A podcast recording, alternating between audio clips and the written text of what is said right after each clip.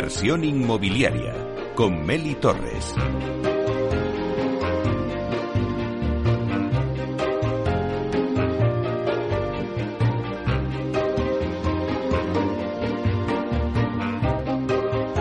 Hola, ¿qué tal? Muy buenos días y bienvenidos a Inversión Inmobiliaria. Traemos un programa repleto de noticias para daros las claves del sector inmobiliario y que podáis hacer la mejor operación. Ahora que ya se acaba este año 2023, pero bueno, aún quedan unas semanas para hacer esa gran operación, porque como siempre os digo, en Inversión Inmobiliaria traemos, tratamos de lo que de dar voz al sector a través de nuestros micrófonos de Capital Radio y contaros todo lo que está pasando en el sector. Por ello os invitamos a que sigáis con nosotros y conozcáis los temas que vamos a tratar hoy en el programa y que podréis escuchar también en los podcasts en nuestra página web capitalradio.es y además los podréis escuchar desde el metaverso donde ya estamos presentes de la mano de Data Casas Protect. Así que ya comenzamos.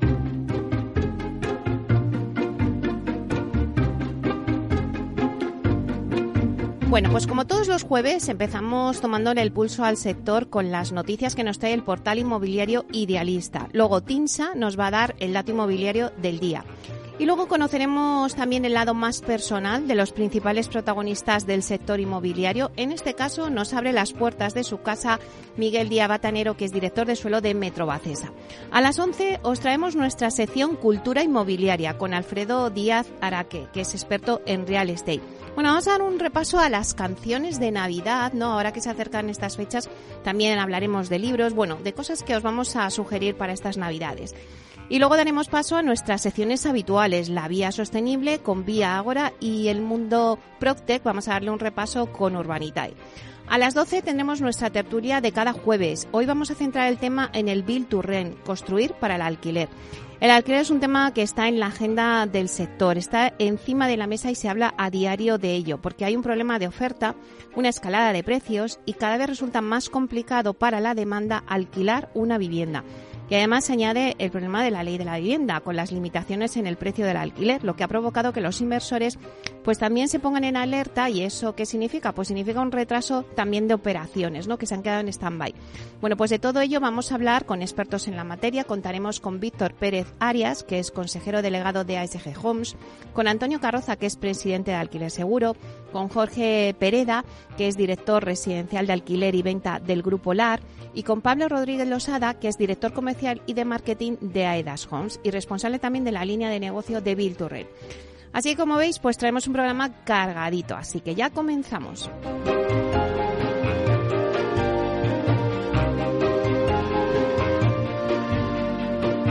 Inversión inmobiliaria con Meli Torres.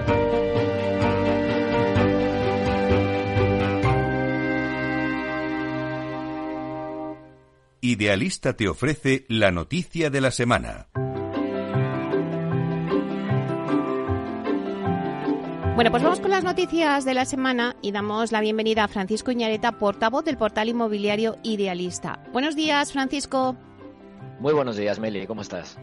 Pues nada, ahora mismo teníamos las noticias de, bueno, pues de mañana, ¿no? El día de la lotería, el gordo de, de, de Navidad. Eh, madre mía, mm, ¿qué hacemos si nos toca, mm, Francisco? Bueno, pues muchos de tus oyentes probablemente eh, fantaseen con comprarse una vivienda. Y, y, otros muchos, pues eh, si no es una vivienda para vivir, a lo mejor ese dinero lo quieren invertir también en vivienda o en algún activo inmobiliario. Así que nada mejor que se queden escuchando el programa de hoy para saber que, cuál puede ser su mejor opción, ¿no? Claro que sí. Cuéntanos. Pues yo te voy a decir una cosa, Meli. Eh, a las nueve de esta mañana salían los datos de hipotecas de, del INE, del Instituto Nacional de Estadística. Y estos datos muestran, como, como era de prever, una continuidad en la fuerte caída con respecto al año 2022. Ese efecto escalón del que tantas veces hemos hablado, que esperamos, o sea, e, e, este, esta tendencia se mantenga al menos hasta final de año. Aún así, eh, esta abultada caída no debe hacernos olvidar que la cifra acumulada anual es un 7% superior al volumen comparable de 2019 y es el tercer mejor resultado de los últimos 12 años. Como te decía, se produce ese efecto escalón al compararnos con un año eh, tremendamente activo, pero son unos datos positivos, positivos para un país como, como es España. ¿no? Los tipos siguen subiendo y dado el retraso que tiene la estadística, los datos de ahora son del mes de, octubre, seguramente veamos tipos similares o incluso superiores en los próximos meses.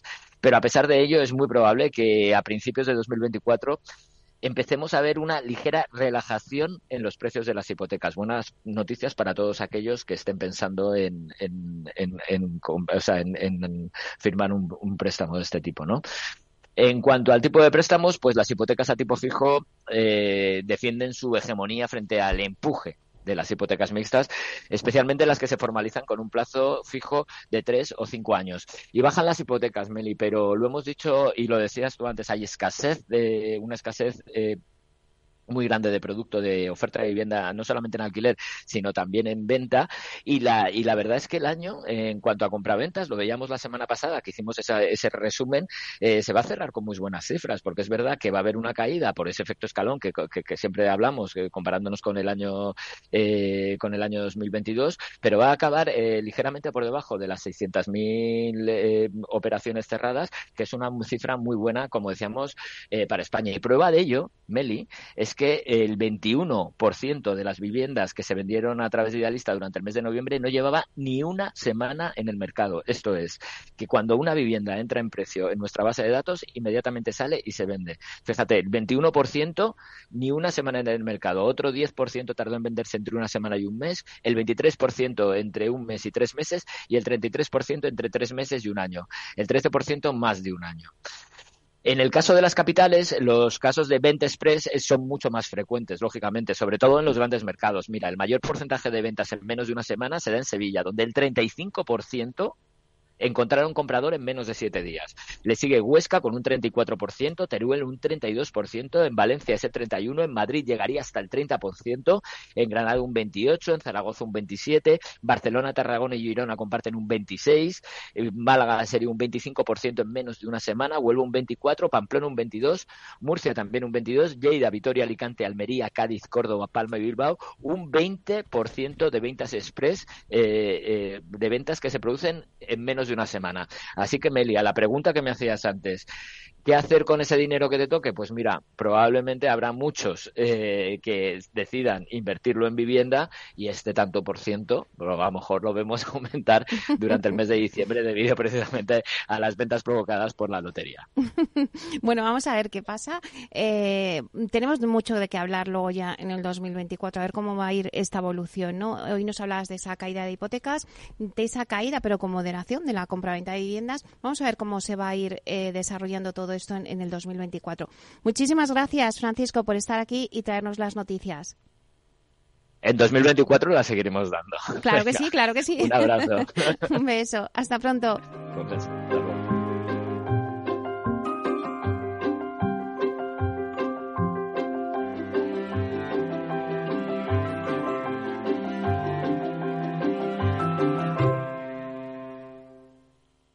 El dato del día con Tinsa.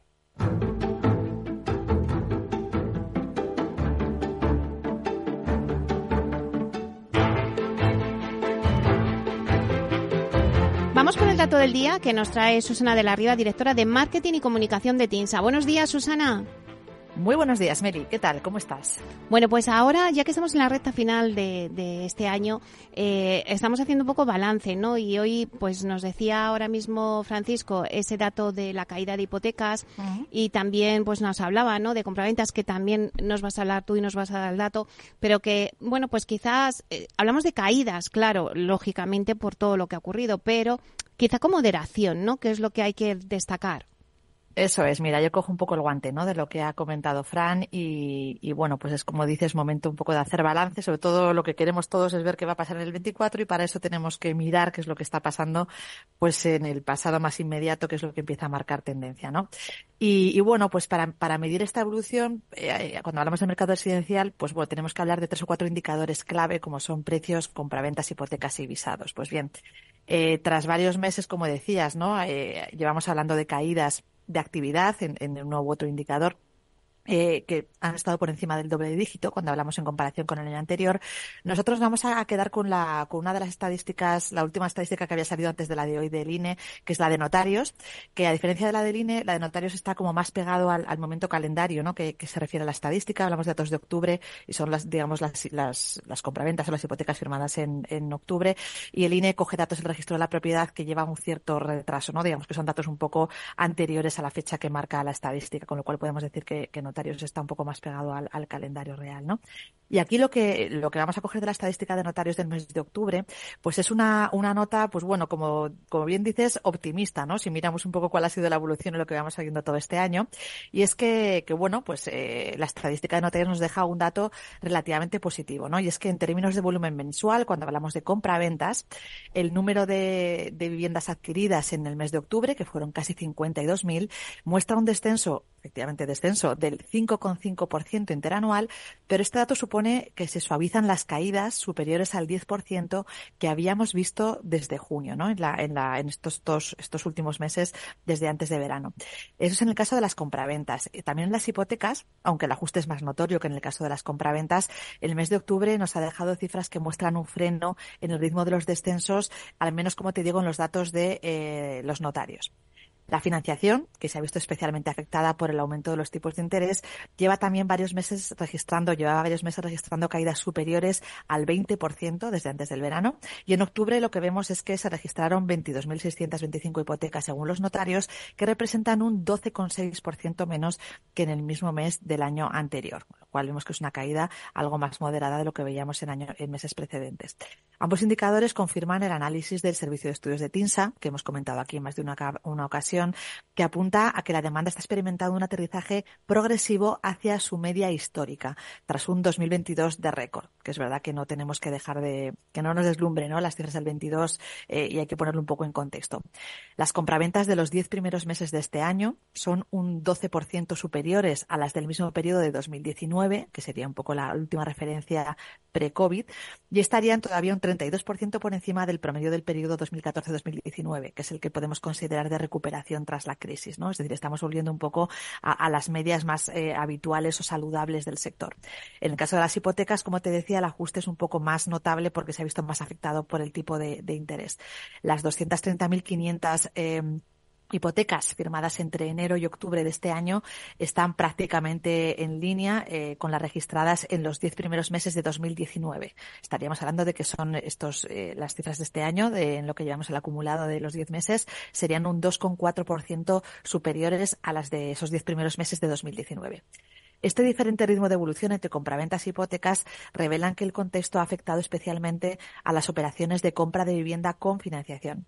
Según los datos de los notarios, recogidos por Servicio de Estudios de TINSA, en los, entre los años 2020 y 2022, entre el 52 y el 55% de las transacciones llevaban asociada financiación externa, es decir, eran compras con hipoteca. Una proporción que en cualquier caso se mantenía por debajo de los niveles del 60% que se observaban en el boom del ciclo anterior, en 2007, cuando, bueno, hablamos también de boom de crédito, ¿no? En esas fechas. A partir de agosto de 2022, coincidiendo con el cambio de la política de tipos de interés, la tendencia ha empezado a revertirse. Los datos de los notarios nos indican que en los diez primeros meses del 23, el 56% de las operaciones de compra de vivienda se realizan sin hipoteca, es decir, con fondos propios. Hablamos de la mayoría de las operaciones, el 56%, frente al 45% que hayamos visto en los tres años precedentes, si establecemos más o menos una media de entre los tres años. País Vasco y Madrid son las regiones donde menos compraventas se realizan solo con ahorro, hablamos de un 32% de las operaciones, mientras que en la comunidad valenciana las compraventas con fondos propios alcanzan el 70% y el 67% en el caso de Murcia. Son cifras bastante llamativas.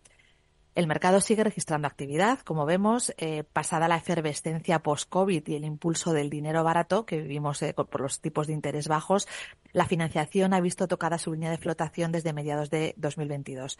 Pero el mantenimiento del empleo y el restablecimiento del poder adquisitivo gracias a la moderación de la inflación está sosteniendo la actividad. El dato de octubre, con caídas interanuales más suaves, tanto en compraventas, hablamos de una caída interanual del 5,5%, como en hipotecas, con una caída del 12,6% respecto al mismo mes del año anterior, refuerzan esa previsión de que nos encontramos en una tendencia de estabilización de la demanda que esperamos que se confirme o se vaya viendo en los próximos meses. Bueno, pues nos quedamos con este dato, Susana, para que la gente pues que está oyendo ahora mismo caída en esto, caídas hipotecas, caídas de la compra ventas, bueno, pues con moderación, ¿no? Vamos a ver qué va a pasar en el 2024, pero dejamos ese dato eh, positivo. Muchísimas gracias, Susana. Pues nada, gracias a ti, Meli. Bueno, eh, feliz Navidad, ¿no? Que tenemos ya Nochebuena este domingo, o sea que, que lo tenemos aquí ya a la vuelta de la esquina. Ya tenemos el día aquí montado. feliz Navidad para ti también y para Tinsa, para todo el equipo. Venga, un fuerte abrazo. Hasta pronto. Adiós.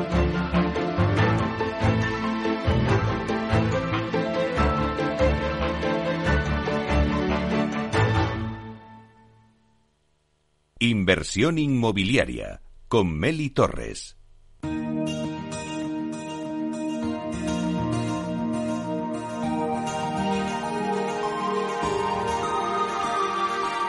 En nuestra sección La Vía Sostenible con Vía Ágora, os contamos la transformación de la vivienda del futuro enfocada en una construcción sostenible como pilar principal. Bueno, pues hoy en la vía sostenible vamos a hablar un poco pues de esta recta final de año en la que ya estamos inmersos. Eh, las compañías del sector inmobiliario hacen balance de lo que ha sido este 2023 con la mirada siempre puesta ya en el 2024. Un año pues lleno de retos y pero también de oportunidades. Bueno, pues para hacer balance de lo que está haciendo Vía ahora y los nuevos proyectos en los que está inmersa la compañía, tenemos con nosotros hoy en directo al director general corporativo y de negocio, Daniel Cuervo, a quien vamos a darle la bienvenida. Buenos días, Daniel. Muy buenos días, Meli. Encantado de estar contigo. Bueno, pues como decía al principio, eh, Daniel, ya se nos acaba este 2023. Además, has aterrizado tú en Vía ahora hace tan solo unos meses. Y bueno, mi primera pregunta, pues es obligada. ¿Qué balance haces de estos primeros meses en la compañía? Pues la verdad es que no puede ser mejor. Es un balance muy positivo. Eh, ha sido una gran acogida la que, eh, bueno, pues eh, me han, me, han hecho mis compañeros. la adaptación pensaba que iba a ser más complicada. La verdad es que en ese sentido todos hemos hecho un esfuerzo para que sea rápida. Me siento, me siento muy a gusto. Y luego decirte que las cosas, claro, desde dentro son diferentes a lo que se proyecta desde fuera y te puedo asegurar que es mejor vivirlo en primera, en primera persona, sin, eh, sin dejar de lado que es una responsabilidad. Para, para todas las personas que, que trabajamos en la corporación, es, un, es una responsabilidad importante, pero a la vez pues es un orgullo, ¿no? Y tengo la, eh, la fortuna, pues, de, de haber eh, aterrizado aquí hace apenas eh, un poquito más de dos meses y con mucha ilusión. Bueno, está claro que si hablamos de, de Vía Agora, tenemos que tener presente que hay unos pilares en la compañía, sostenibilidad, innovación, industrialización, son los valores intrínsecos en la corporación. ¿Son aspectos que impregnan todos vuestros proyectos, Daniel? Pues la verdad es que esa es precisamente nuestra, nuestra marca diferencial, ¿no? Es una cuestión que queremos seguir eh, aumentando cada vez eh, que ponemos un proyecto en marcha, ir superándonos en, en, ese sentido. Ese es el gran reto que tenemos por delante como, como compañía. Eh, a nivel profesional, que la corporación tenga estos valores pues eh, es un activo muy diferencial sobre nuestra competencia y te motiva a, trabajar para siempre estar un paso por delante eh, eh, del resto, ¿no? Eh, sin perder el foco en el cliente, que al final en todo esto, pues hay un usuario, hay un cliente que tiene unas necesidades, que tiene unas exigencias y, bueno, pues eso nos, nos, nos motiva para que la mejora continua de nuestro producto pues revierta también en un aumento de calidad de vida de, nuestro cliente, de ese usuario, eh, en definitiva es eh, por el que hacemos eh, toda esta actividad empresarial, ¿no? Claro, y hemos empezado diciendo que íbamos a hacer balance de este año 2023. ¿Qué proyectos de Viagora destacarías de este año que ya pues se nos acaba en una semanita? Pues mira, destacaría cuatro, eh, dos en dos en, en venta, en Build como se, se denomina eh, ahora, y dos en Build En venta destacaría nuestra promoción de Antonio López Omar y Río, que ha sido una operación digna de estudio en cualquier máster inmobiliario por la complejidad eh, a la hora de, agrupar todas las propiedades en un único proyecto y, creo que, que, es una es una operación ya te digo digna de, de, análisis no de cómo la hemos eh, enfocado cómo hemos conseguido eh, cerrar la operación y ahora mismo pues está en, en construcción y, y, sin olvidar que para hablar de un éxito de una operación pues también tenemos que hablar de comercialización y, y nos queda pues aproximadamente unos 14 15 meses para terminar la construcción eh, y ya está vendida en un 80%, con lo cual podemos hablar de que ha sido un, éxito en todos los sentidos. Y luego también en venta destacaría nuestra promoción entre núcleos en, en Los Hermanas, en Sevilla, uno de los ámbitos más importantes que tiene Andalucía, donde se concentra gran parte de la obra nueva y lo destacaría porque se trata de un proyecto importante, es el proyecto eh, con más eh, números de vivienda que tenemos en ejecución en este momento. Son 278 viviendas y destacaría que es vivienda protegida. Por lo tanto, es otra muestra de que la compañía, pues ese mensaje eh, que tenemos de, facilitar el acceso a la vivienda a los jóvenes, pues lo hace con hechos, ¿no? Y, y qué mejor que poner en el mercado eh, en la oferta 278 eh, unidades en vivienda protegida para las rentas, eh, bueno, pues eh, más básicas, ¿no? Creo que estos dos proyectos eh, son importantes en cuanto a, a venta. Y luego en alquiler. En alquiler destacaría nuestra eh, operación de Virturrend en Valdebebas. Es un derecho de superficie en un suelo privado, que también es una figura bastante disruptiva eh, conforme a las operaciones eh, ordinarias que se ven en el mercado y se ha vendido a un fondo, eh, bueno, a una aseguradora, a Viva Investors, una aseguradora del Reino Unido y es una promoción que también tiene un volumen importante. Es un reto, son 234 viviendas para alquiler. Eh, y por supuesto, mm, Meli, me gustaría destacar también para, ah, bueno, pues para cerrar eh, estas eh, operaciones que yo creo que han marcado este año en nuestra corporación, pues la colaboración público-privada que nos adjudicamos los un lote son cuatro, cuatro suelos para hacer 425 viviendas en derecho de superficie en suelo público, propiedad del ayuntamiento, y hemos iniciado ya las obras de las cuatro parcelas. Por lo tanto, estamos muy orgullosos de ser uno de los colaboradores de la Administración para aumentar pues eh, la oferta de vivienda en alquiler asequible con la sostenibilidad como, como bandera, ¿no? Como hemos hablado hace un, ratito, de cara pues a que ese usuario eh, pues pues tenga una, una vivienda que responda a sus necesidades y sobre todo pues que no tenga un coste energético elevado y que por eso pues eh, pues pueda destinar eh, otros otros recursos no a ese a esa factura energética sino a bueno pues pues a otros hábitos de consumo ahorro etcétera etcétera no eh, por lo tanto destacaría esa colaboración muy estrecha con la con la administración y que ya hemos iniciado pues eh, la construcción de esas 425 viviendas en el Ayuntamiento de Madrid. Claro, Daniel, esto por parte de, del proyecto es de Vía Ágora, pero no nos podemos dejar que es la corporación Vía Ágora también, eh, bueno, pues los retos que habéis conseguido con Lignuntec, ¿no? Que os habéis posicionado ahí en el mercado con la industrialización, ¿no? Desde de fachadas con madera. Por supuesto, ese es en cuanto a industrialización. En ese sentido no tenemos quizá eh, nos gustaría decir otra cosa, pero en este momento no tenemos una competencia en cuanto a la misma solución técnica en, fachada. Eh, debido al uso que hacemos de la, de la madera como producto sostenible, eh, con un bajísimo impacto en la huella eh, de carbono como un producto renovable y que además aligera mucho lo que es el, peso de nuestras eh, promociones y esto tiene también un, un, ahorro importante. Eh, somos pioneros en, fachadas industrializadas con entramado ligero de madera y creo que bueno en todos nuestros proyectos estamos ya eh, poniendo nuestras soluciones. También tenemos una división de baños industrializados, eh, de la cual cabría eh, destacar pues que es una división que, que, quien hace posible esos baños eh, industrializados son, son mujeres y es una clara apuesta también de que la mujer se incorpore al sector de la construcción.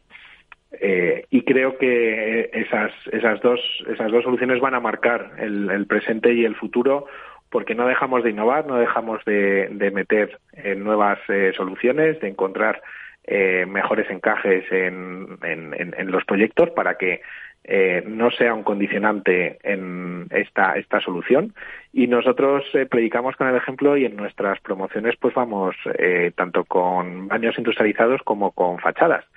Y bueno, para muestra vale un botón y es un poco nuestra filosofía. Bueno, pues hemos hablado del 2023, de muchos hitos que habéis conseguido, pero ¿qué esperáis del 2024? ¿Será un año crucial ¿no? para el vehículo que habéis desarrollado con Bank Inter, por ejemplo, eh, Palatino Residencial? Bueno, efectivamente, seguro que eh, este vehículo mm, pues va a ser protagonista de varias operaciones a lo largo del año. Tiene que ser protagonista eh, siempre, eh, siempre teniendo en cuenta que es una es una sociedad eh, que está destinada para invertir en vivienda en alquiler, por lo tanto, para invertir tanto en producto ya terminado que esté en explotación como producto nuevo que se tenga que, construir para tal fin. Entonces, eh, será un año donde eh, este vehículo pues sea, sea protagonista, no me cabe ninguna duda. Hay una fuerte demanda en el mercado en las principales plazas y creo que es un buen momento para, para apostar por ese nicho, ¿no? Eh, luego tenemos, eh, mm, bueno, pues eh, también otros retos, ¿no? Como, como corporación. Eh, seguimos apostando y como sector también.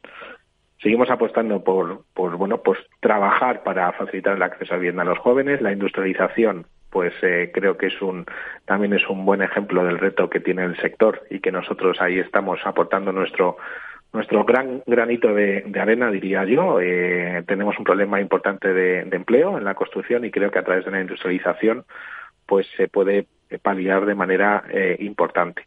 Otro de los retos y que necesitamos eh, se dé solución es la seguridad jurídica en el urbanismo. Tenemos que reducir eh, plazos, tenemos que ganar certidumbre en todo el proceso, tanto de planeamiento como de gestión urbanística, y creo que esto pasa porque de una vez eh, a nivel de administración pues eh, se realicen los cambios oportunos en la ley eh, estatal de suelo o se haga una ley ad hoc para solucionar este este problema que lastra mm, que lastra la generación de suelo y por lo tanto encarece luego el producto terminado de la vivienda. y por último, pues eh, otro de los grandes retos es la digitalización de los procesos en la tramitación urbanística. Vemos cómo el Ayuntamiento de Madrid está liderando esta transformación, creo que va por el buen camino, pero tiene que ser ejemplo eh, para que otros ayuntamientos pues eh, se suban a ese, a ese tren, ¿no? a ese carro. Y es, será otra de las cuestiones que mejorarán en definitiva todo nuestro proceso para que tengamos un mejor producto de cara a ofrecer a nuestros clientes. Pero, Daniel, siempre se dice que donde hay retos también hay oportunidades, ¿no? ¿Qué oportunidades se nos pueden presentar en el 2024 en el sector inmobiliario? Pues creo que es muy importante el, el desequilibrio que hay entre oferta y demanda. Esto nos está salvando de situaciones mm, pues la verdad es que preocupantes, como hemos vivido desde la época de la pandemia, incrementos de costes de construcción a través del incremento de los costes energéticos, problemas de abastecimiento, etcétera, etcétera. Entonces creo que sigue habiendo una fuerte demanda tanto en alquiler como en, compra y, las oportunidades van a venir, tendrían que venir por seguir colaborando como hemos eh, hecho ya en el Ayuntamiento de Madrid con las principales administraciones para, para entre todos, eh, intentar aumentar esa oferta de, vivienda. Eh, y luego, pues también con, con aquellos inversores o con aquellos propietarios, bueno, pues que tienen horizontes temporales diferentes a los nuestros y que quizá pues también entre en el año que viene eh, pues en esa política de rotación de activos eh, creo que por ahí también pueden venir oportunidades para, para nosotros eh, y seguir posicionándonos tanto en suelo finalista como en suelo en desarrollo garantizándonos la actividad a medio y largo plazo no ese para nosotros pues yo creo que ese serían las oportunidades bueno, pues muchísimas gracias, eh, Daniel Cuervo, eh, que es ahora director general corporativo y de negocio de la Corporación Vía Un placer. Muchas gracias, Mary. El placer ha sido mío y te deseo unas estupendas y magníficas Navidades. Igualmente. Un placer. Hasta pronto.